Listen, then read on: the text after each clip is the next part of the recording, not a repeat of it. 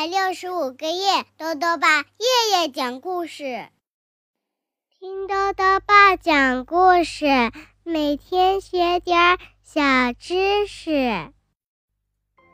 亲爱的各位小围兜，又到了豆豆爸讲故事的时间了。今天呢，豆豆爸要讲的故事是《父亲节的惊喜》，作者是美国的斯坦伯丹和简伯丹，虚天翻译。由新疆青少年出版社出版。父亲节到了，熊爸爸会得到什么样的礼物呢？一起来听故事吧。父亲节的惊喜。熊爸爸总是有许多想法，他对各种事情都有自己的看法。对于如何砍树，他有自己的办法。每当把树砍倒的时候，他都要大喊一声：“倒了！”对于预测天气，他有自己的方法。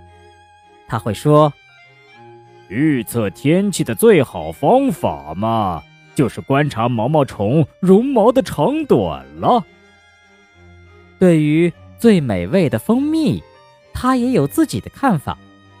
他说。毫无疑问，野蜂蜜，野蜂蜜才是最棒的。此外，在熊爸爸看来，虽然母亲节合情合理，妈妈们的辛勤工作值得称赞，但对于父亲节，他却不以为然。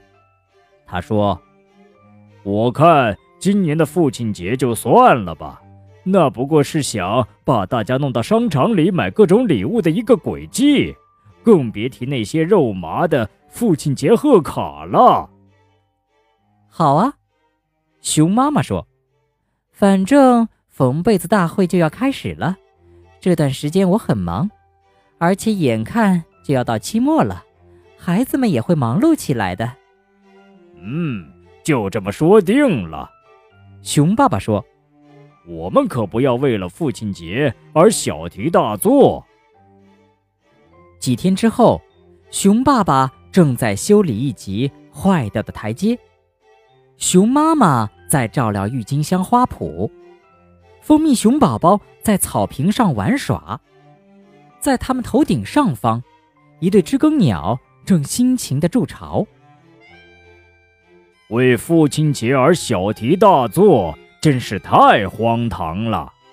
熊爸爸说：“你看。”那位知更鸟爸爸正在帮知更鸟妈妈筑巢，他可不需要节日的吹捧，他很高兴做这些工作，比如筑巢、孵蛋、给出壳的小鸟们捉虫子。知更鸟爸爸不需要过什么节日，我也一样的。没错，亲爱的，熊妈妈说。熊爸爸。正要接着说下去，忽然听到他的工作间里有响动。嘿，熊爸爸说：“有人在翻我的工作间呢。如果这次又是那些可恶的浣熊，我就……但这次不是浣熊，而是小熊哥哥和小熊妹妹。你们两个在这干什么呢？”熊爸爸问。“呃呃，我们只是来找一些材料。”要交学校留的手工作业，小熊哥哥说：“嗯，没错。”小熊妹妹说：“是学校留的手工作业。”小熊哥哥手里拿着一张熊爸爸设计家具用的专用纸，小熊妹妹怀里抱着一卷熊爸爸用来画图的纸。好吧，熊爸爸说：“只要和父亲节没关系就行，明白了吗？”然而，随着父亲节的临近，到处都在谈论着这个节日。广播里在谈论，父亲节即将来临，我们要赞美听众中所有的父亲们。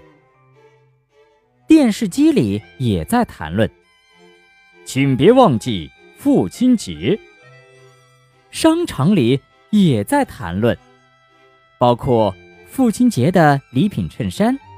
献给父亲的毛衣，献给父亲的领带，到处都是这样，就像水滴石穿一样，持续不断的父亲节宣传正一点一滴的瓦解熊爸爸对父亲节的看法。再过几天就到父亲节了，客厅里熊妈妈正在缝被子，还有几针就缝好了。这时，一旁的熊爸爸说：“呃，你知道吗？也许我对父亲节的决定有点自私了。父亲节当然是小题大做，但孩子毕竟是孩子，如果他们想稍稍的庆祝一下的话……嗯，对不起，亲爱的。”熊妈妈说：“我刚才在数针数，完全没听到你在说什么。”这时，电话铃响了，熊妈妈接起了电话。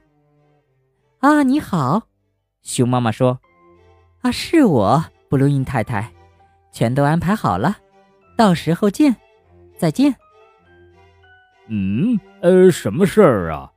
熊爸爸问。“嗯，只是缝被子的事情。”熊妈妈说。“对了。”熊爸爸问，“孩子们呢？”他们啊，在弗雷德表兄那里做童子军训练留的一个大型手工作业。熊妈妈说：“哦。”熊爸爸说：“我还以为他们是在做学校留的一个大型手工作业呢。”呃，就是这个。熊妈妈说：“是学校和童子军训练一起留的大型手工作业。”尽管熊爸爸不会承认。他对父亲节的态度已经有了改变，但是他的确开始希望熊妈妈和孩子们能给他一个惊喜。他甚至检查了抽屉和衣橱，看是不是有礼物藏在里面。但是，他什么也没找到。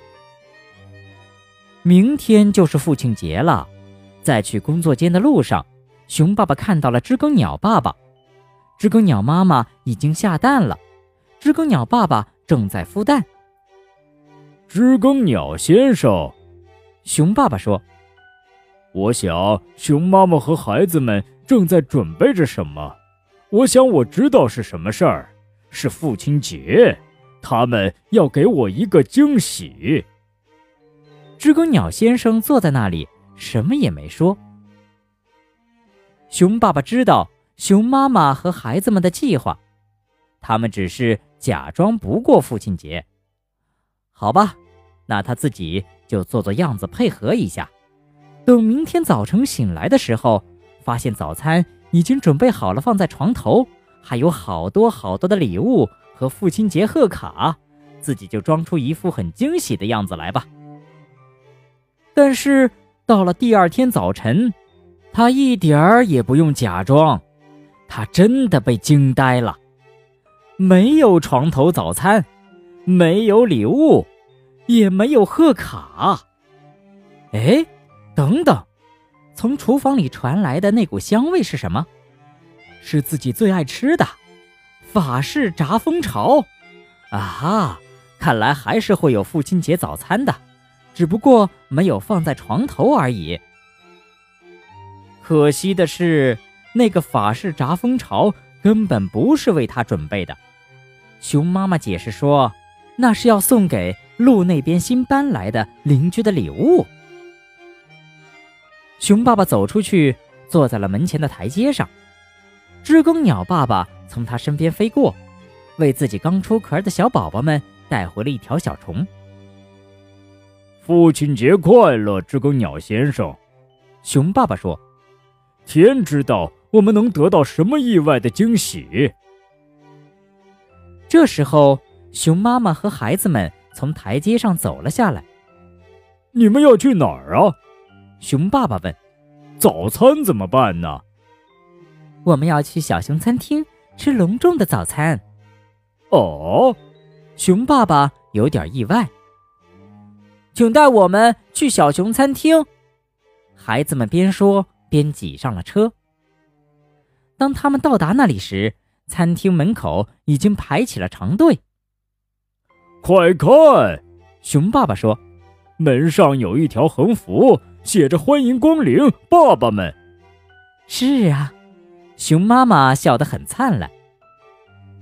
餐厅里面有一条更大的横幅，上面写着“父亲节惊喜大会，欢迎您”。这些字就写在孩子们用来做学校手工作业的内卷纸上。主席台上摆放着一张长长的桌子。上去啊，爸爸！孩子们说：“到台上去。”其他的爸爸们都上去了。熊爸爸在长桌上找到了一个标有他名字的座位，有几位爸爸和他一起坐在台上，有莉子·布鲁因的爸爸。弗雷德表兄的爸爸，甚至还有大高个儿的爸爸。其他的爸爸们也都入座了，还有菜肴，全是熊爸爸最爱吃的，有法式炸蜂巢、秘制鲑鱼和蜂蜜南瓜。有人开始讲话了，是蜜罐市长。啊，现在。有请这次惊喜大会的组织者们发言。首先发言的是小熊哥哥和小熊妹妹。小熊哥哥和小熊妹妹清了清嗓子，朗诵了一首诗。那首诗就写在他们在熊爸爸的工作间拿的那张专用纸上。献给全世界最好的熊爸爸，您高大强壮。而又真诚，无论我们做什么，我们知道您都是我们的依靠。我们高兴时，您为我们欢呼；我们伤心时，您鼓励我们振作。您永远在那里守护着我们，帮助我们，引导我们，关爱我们。祝您父亲节快乐！熊爸爸向观众席望去，但是什么也看不清了。他已经泪眼模糊，嗓子哽咽的，好像塞进了一颗蜜瓜。小熊哥哥和小熊妹妹朗诵完诗歌后，轮到莉子布鲁因讲述他爸爸的故事。接下来是弗雷德表兄。在孩子们朗读他们的赞美诗的时候，熊爸爸回想起所有那些与家人共度的美好时光。嗯，也有些记忆。并不那么美好，但他们也一样令人难忘。掌声和欢呼声忽然想起，将熊爸爸的思绪拉回到了父亲节惊喜大会的现场。孩子们和妈妈们已经都站起来了，这真是一次精彩的聚会，也是一个完美的父亲节。客人们各自回家去了。孩子们，熊爸爸在回家的路上一边开车一边说：“那首诗很感人，谢谢你们。”妈妈也帮我们了，小熊哥哥说。